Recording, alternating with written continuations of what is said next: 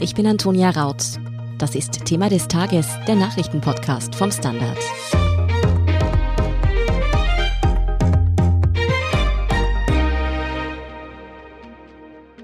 Kostenlose Corona-Tests in den Apotheken, Schichtbetrieb in den Schulen und geöffnete Geschäfte und Museen. Mit Montag ist vieles anders, denn Österreich lockert die Corona-Maßnahmen. Wie das Ende des harten Lockdowns unser Leben verändert, welche Stolpersteine die Regierung noch aus dem Weg räumen muss und ob Tirol womöglich doch noch unter Quarantäne gestellt wird, erklären Gabriele Scherndl und Karin Riss vom Standard. Ela, ab Montag gelten in Österreich neue Corona-Regeln. Noch einmal zusammengefasst, was sind denn die großen Neuerungen? Also prinzipiell wird am Montag vor allem gelockert. So gelten etwa die bisherigen Ausgangsbeschränkungen mit den verschiedenen Ausnahmen. Ich glaube, die muss ich jetzt nicht nochmal erklären. Wieder nur von 20 Uhr am Abend bis 6 Uhr in der Früh, das hatten wir ja schon mal. Tagsüber darf man jetzt wieder ein bisschen mehr Menschen treffen. Außerdem sperren alle Geschäfte und auch die körpernahen Dienstleister, also zum Beispiel Friseure oder Masseure oder Tätowierer wieder auf. Und auch Museen, Bibliotheken und Tierparks dürfen wieder aufsperren. Die Kirche beginnt auch ab Sonntag wieder mit den Gottesdiensten. Also die einzige Verschärfung eigentlich, die ab Montag kommt, ist, dass überall dort, wo bisher Mund-Nasenschutzpflicht galt, nun eine FFP2-Maske vorgeschrieben wird. Ja, schauen wir mal zu dem, worauf sich scheinbar sehr, sehr viele extrem freuen, nämlich auf die Friseure. Wenn ich mir jetzt also die Haare schneiden lassen will, dann brauche ich aber einen negativen Corona-Test. Wie funktioniert denn das genau dann? Mhm, also da gilt das sogenannte Eintrittstesten. Da wird eh schon seit Wochen drüber diskutiert. Prinzipiell können jetzt eben alle Dienstleister wieder aufmachen. Aber eben nur, wenn bestimmte Regeln eingehalten werden. Die wichtigste ist eben, man braucht einen negativen Test. Das kann entweder ein Schnelltest sein, also so ein Antigentest oder ein PCR-Test und beide dürfen nicht älter als 48 Stunden sein. Außerdem gilt in den meisten Fällen FFP2-Maskenpflicht und es muss eine gewisse Fläche pro Kunde oder Kundin verfügbar sein. Für Kinder unter zehn Jahren gilt übrigens keine Testpflicht, da muss die Elternperson oder der oder die Erziehungsberechtigte einen Test mithaben. Kontrolliert wird das Ganze von den Friseuren und Friseurinnen selbst. Die wiederum werden dann auch von den Gesundheitsbehörden und der Polizei kontrolliert. So, und weil jetzt diese Regeln für alle Dienstleistungen gelten, die wieder in Anspruch genommen werden, machen sich natürlich alle schon so ein bisschen Pläne, wie sie das in 48 Stunden alles unterkriegen. Den Friseur die Massage und so weiter. Also deswegen würde ich persönlich noch ein bisschen bei der Lockdown-Frisur bleiben. Weil Selbsttests ja aber nicht gelten, stehen vor allem Menschen, die am Land leben, da schnell mal vor einem Problem. Da ist nämlich die nächste Teststraße mitunter auch mal eine Stunde Autofahrt entfernt. Deshalb sollen jetzt ja auch Apotheken Corona-Schnelltests gratis anbieten. Weiß man denn dazu schon mehr? Ja, genau. Also diese Selbsttests, die gelten eben nicht. Der Grund dafür ist recht simpel. Da kann keiner kontrollieren, ob tatsächlich ich die Person bin, die getestet wurde. Man braucht also irgendeine Art von offizieller Bestätigung von einem Arzt oder einer Ärztin aus der Apotheke oder aus der Teststraße. Aber ja, genau, da gibt's ein paar weiße Flecken auf Österreichs Testlandschaft. Die sollen, so wurde heute bekannt, nun Apotheken füllen. Da konnte man ja schon jetzt bei vielen testen und jetzt soll das auch kostenlos gehen bald. Diese Pilotapotheken, so werden die genannt, die werden ab Montag dann auch auf der Website der Apothekerkammer zu finden sein. Das läuft dann so ab, man meldet sich da am Telefon an, da wird dann Gesundheitspersonal die Antigen-Schnelltests vornehmen und mitbringen muss man eigentlich nur die E-Card. Wie viele Apotheken das genau sein werden, das weiß man aber jetzt noch nicht. Bisher waren es ungefähr ein Fünftel aller Apotheken, die diese Tests durchgeführt haben. Außerdem wird auch die Testung in den Betrieben weiter ausgeweitet. Da hat in Wien zum Beispiel jetzt so ein Pilotprojekt gestartet mit so Tests, die die Leute sich mit nach Hause nehmen können und dann machen die dann Google-Tests angeleitet durch eine App und bringen das dann zum Beeper. Und auch bundesweit sollen da jetzt so Anreize geschafft werden. Also die Betriebe, die bekommen 10 Euro Kostenersatz, wenn sie Personen testen. Das gilt auch für Angehörige von Mitarbeiterinnen zum Beispiel. Ja, keinen negativen Corona-Test braucht man ja, wenn man einkaufen oder shoppen gehen möchte. Allerdings gelten auch im Handel trotzdem weiterhin einige Sicherheitsmaßnahmen. Auf was muss ich denn da als Kundin achten? Genau, also erstens muss ich eine FFP2-Maske aufhaben. Zweitens, das ist zwar nicht meine Sorge, aber muss genug Platz da sein. Es muss pro Kundin müssen 20 Quadratmeter Fläche zur Verfügung stehen. Das ist doppelt so viel wie bisher. Und drittens muss man auf die Öffnungszeiten achten. Die gehen nämlich jetzt nur von 6 bis 19 Uhr. Naja, das war's eigentlich. Und in Einkaufszentren gilt noch zusätzlich, dass man da nicht verweilen darf. Da gab es ja so ein bisschen die Diskussion, weil die Einkaufszentren so der neue Freizeit-Hotspot geworden sind. Ja, ebenfalls öffnen dürfen, passend zur Freizeit ja auch Museen und Bibliotheken beispielsweise. Noch nicht aufsperren dürfen dagegen die Gastronomie und die Tourismusbetriebe. Gibt es denn hier jetzt irgendwas wie einen Fahrplan oder zumindest einen gewissen Anhaltspunkt, wann wir endlich mal wieder einen Kaffee trinken gehen oder vielleicht sogar auf Urlaub fahren können? Nein, da muss ich dich leider enttäuschen. Das gibt's nicht. Man kann jetzt nicht sagen, wann die wieder aufsperren werden. Also das ist ja absolutes Kaffeesud lesen. Meiner Meinung nach ist es momentan eher nicht in Aussicht. Ich denke, da musst du dich noch eine Weile gedulden. Naja, aber zumindest im privaten Bereich hast du angesprochen, dass es jetzt untertags ein paar Lockerungen gibt. Wie schauen denn diese Erleichterungen aus, gerade wenn es darum geht, sich mit Freundinnen und Freunden oder der Familie zu treffen? Genau, das wird jetzt ein bisschen gelockert. Also bis 20 Uhr am Abend dürfen sich vier Personen aus zwei Haushalten treffen. Also vier erwachsene Personen. Dazu dürfen noch bis zu sechs minderjährige Kinder kommen.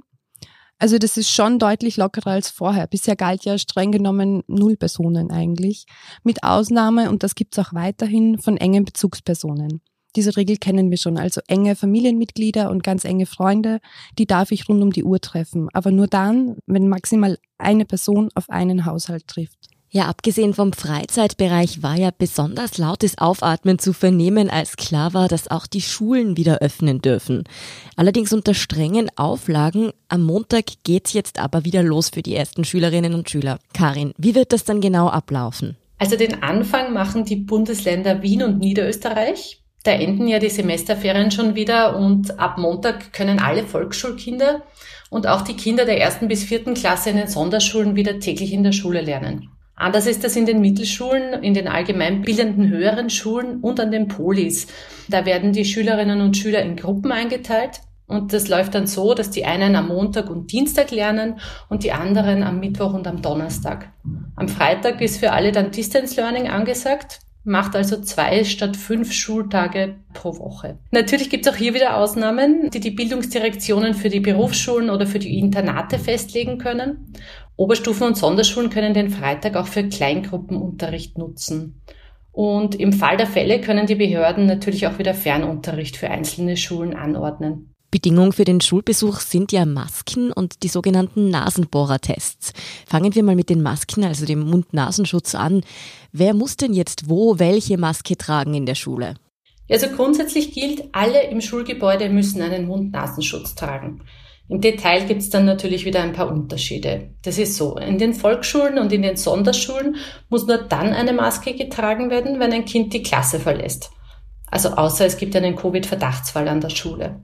Auch für die Mittelschülerinnen und für die Schülerinnen und Schüler an den AHS-Unterstufen reicht ein eng anliegender Mund-Nasenschutz, so steht es in der Verordnung. Sie müssen ihn allerdings auch in der Klasse tragen.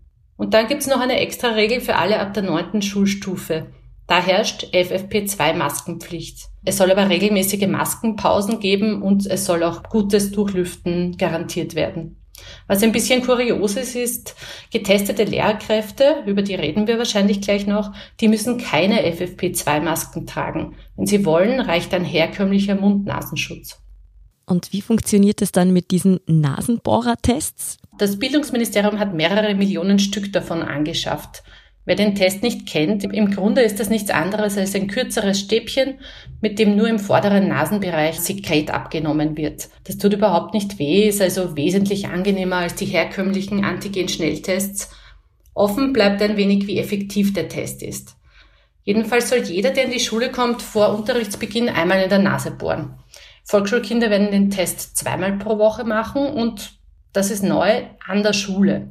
Wer sich nicht testen lässt oder bei den unter 14-Jährigen, wo die Eltern keine Einverständniserklärung abgegeben haben, da kann die Schule dann auch nicht besucht werden, nämlich auch nicht zur Betreuung. Und was jetzt auch in der Verordnung drinnen steht, wer in den vergangenen sechs Monaten bereits an Covid-19 erkrankt ist, der ist nicht verpflichtet, regelmäßig so einen Test zu machen. Und Lehrerinnen und Lehrer müssen sich einmal pro Woche testen lassen und sie bekommen zusätzlich die Möglichkeit, bei den Nasenbohrtests mitzumachen. Ein ganzes Maßnahmenbündel also, das da jetzt in Kraft tritt. Wie sieht's denn jetzt aus? Fühlen sich Lehrpersonen, Eltern und auch Schülerinnen und Schüler selbst wirklich ausreichend vorbereitet auf die Wiederöffnung der Schulen? Können da am Montag die Schulstunden wirklich wie gewohnt losstarten? Naja, also das Ganze kam zwar nicht ganz so überfallsartig wie die bisherigen Maßnahmen im Schulbereich, aber letztlich wurde ja wieder die ganze Planung auf den Kopf gestellt. Statt tageweise wechselnd kommt der Schichtbetrieb jetzt ja im Zweitagesrhythmus. Auch was jetzt die Ausgestaltung der Maskenpflicht anlangt oder wie genau die Tests geregelt sind, das gefällt nicht allen. Aber ich würde sagen, im Großen und Ganzen sind wahrscheinlich Eltern wie Kinder ziemlich froh, wenn es jetzt tatsächlich so etwas wie ein bisschen Verlässlichkeit im System gibt. Hoffentlich. Mm, das bleibt zu hoffen. Ela, jetzt sieht das Infektionsgeschehen in Österreich ja wirklich sehr, sehr unterschiedlich aus. Wien ist zum Beispiel gerade auf der Corona-Ampel wieder auf Orange gewechselt. Das gab es seit dem Herbst nicht mehr, das nicht ganz Österreich rot erstrahlt. In Salzburg und Tirol sieht es aber ganz anders aus. Da gibt es extreme Hotspots. Gelten die Maßnahmen denn trotzdem einheitlich für ganz Österreich, unabhängig von der lokalen Situation? Und was ist eigentlich aus dieser Idee geworden, dass man Tirol wegen der Virusmutation aus Südafrika überhaupt unter Quarantäne stellen will? Ja, genau, das ist ganz wichtig. Alle Regeln, die wir jetzt durchgesprochen haben, die gelten bundesweit. Trotz Ampel haben wir jetzt keine gröberen regionalen Unterschiede. Zumindest nicht bei den Punkten, über die wir jetzt geredet haben. Tirol, ja, das ist momentan so ein bisschen ein Sorgenkind. Dort wütet ja eben, wie du sagst, die südafrikanische Mutation. Das bereitet vielen Kopfzerbrechen. Seit gestern wird jetzt gemunkelt, dass man ja Tirol als Ganzes unter Quarantäne stellen könnte. Fix ist da aber noch gar nichts. Was wir momentan wissen, ist, naja, zumindest meiner Ansicht nach eher lasch. Da geht es um einen sogenannten Aktionsplan, der beinhaltet vor allem Tests und mehr Contact Tracing. Das ist ganz sicher wichtig, aber trotzdem kann man das durchaus kritisch sehen, dass sowohl in Tirol als auch in Salzburg, wo ja die Inzidenzen recht hoch sind, am Montag genauso wieder schon ein gutes Stück Normalität zurückkehrt, wie in allen anderen Gebieten, wo es vielleicht besser ausschaut. Mhm, ja, eben dieses bundesweite Öffnen war ja einer der Punkte, der auch schon Kritik abbekommen hat. Die Regierung muss sich für dieses Aufsperren jetzt ja durchaus einiges anhören. Aber wer genau hat denn Bedenken angemeldet und wie sehen die Sorgen aus? Also ganz aktuell kommt da auch aus dem Ausland langsam Kritik. So hat zum Beispiel der bayerische Ministerpräsident Markus Söder gesagt, dass der die Pläne zur Lockerung ganz, ganz kritisch sieht. Der sagt, die Kombination aus einer Mutation und einer überstürzten Lockerung, das sei nicht der dritte Weg, das sei der schlechteste Weg. Und er glaubt, die Akzeptanz wird dann irgendwann nicht mehr da sein.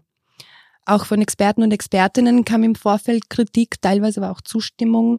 Da sagen die einen so, naja, die Zahlen werden wegen der Mutationen steigen, Lockerung hin oder her. Deswegen ist es fatal, da jetzt noch weiter zu öffnen. Andere wiederum sagen, es ist so ein bisschen was wie eine Lockdown-Müdigkeit eingetreten oder beziehen sich auch auf die sozialen und psychischen Begleiterscheinungen, die ja so ein Lockdown auch mit sich bringt. Das kann man ja auch nicht ewig durchziehen. Aber wie schätzt du denn das jetzt ein? Ist das ein Experiment und wir müssen uns jetzt halt mal darauf einstellen, dass es jetzt vielleicht auch zwei, drei Wochen Öffnungen gibt und dann aber gleich der nächste Lockdown ansteht? Oder ist es wirklich eher so angedacht, dass Österreich jetzt langsam, aber sicher wieder Richtung Normalbetrieb hochfährt? Also das Ganze ein Experiment zu nennen, das fände ich gelinde gesagt gewagt und offen gesagt sogar gefährlich. Also immerhin riskieren wir Todesfälle, wenn wir da lustig herum experimentieren und mal schauen, ob die Zahlen steigen oder nicht. Klar ist meiner Meinung nach, dass es wohl nicht lange so bleiben kann, wie es jetzt ist. Bis ein wirklich großer Teil der Bevölkerung durchgeimpft ist, werden noch Monate vergehen. Dazu kommen eben auch noch die Mutationen, die schwer einzuschätzen sind. Also das kann sich meines Erachtens nicht ausgehen, egal ob mit oder ohne Lockerungen. Ich glaube nicht, dass da Normalität in Aussicht ist. Bis wir die haben, da wird es wohl doch noch ein paar Mal auf und zu gehen, glaube ich. Okay, keine zu optimistischen Aussichten. Leider. Trotzdem vielen Dank, Gabriele Scherndl und Karin Riss, für eure Einschätzungen. Danke dir. Gerne, Baba. Wir sind gleich zurück. Guten Tag, mein Name ist Oskar Bonner. Wenn man in stürmischen Zeiten ein wenig ins Wanken gerät, den eigenen Weg aus den Augen und die Orientierung verliert, dann ist es sehr hilfreich, wenn man etwas hat, woran man sich anhalten kann. Der Standard, der Haltung gewidmet.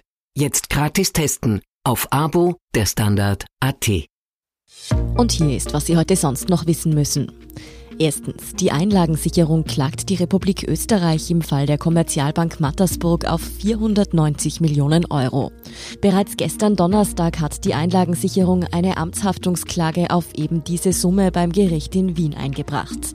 Man wolle vom Staat jenes Geld zurück, das an die Geschädigten des Bogenländischen Geldinstituts ausbezahlt worden war, heißt es von der Einlagensicherung. Angeblich hätten die für die Bankenaufsicht zuständige Finanzmarktaufsicht, die österreichische Nationalbank sowie das Finanzministerium, welches früher für die Beaufsichtigung der Banken zuständig war, ihre Aufgaben nicht richtig erfüllt.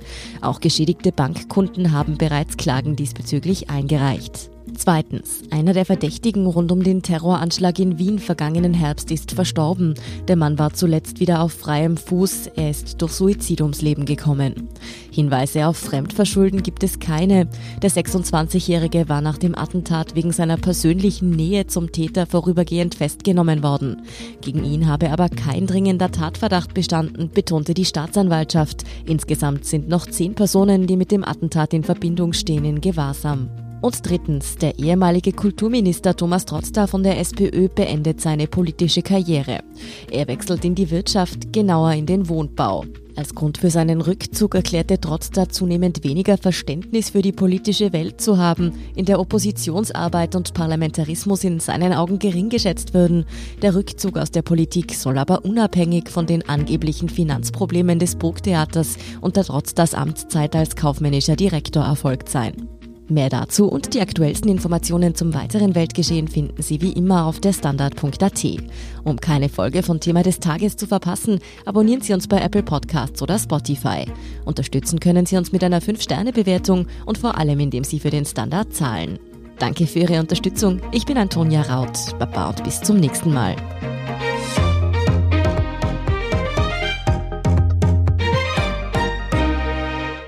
Guten Tag, mein Name ist Oskar Bonner. Wenn man in stürmischen Zeiten ein wenig ins Wanken gerät, den eigenen Weg aus den Augen und die Orientierung verliert, dann ist es sehr hilfreich, wenn man etwas hat, woran man sich anhalten kann. Der Standard, der Haltung gewidmet. Jetzt gratis testen auf Abo der Standard.at.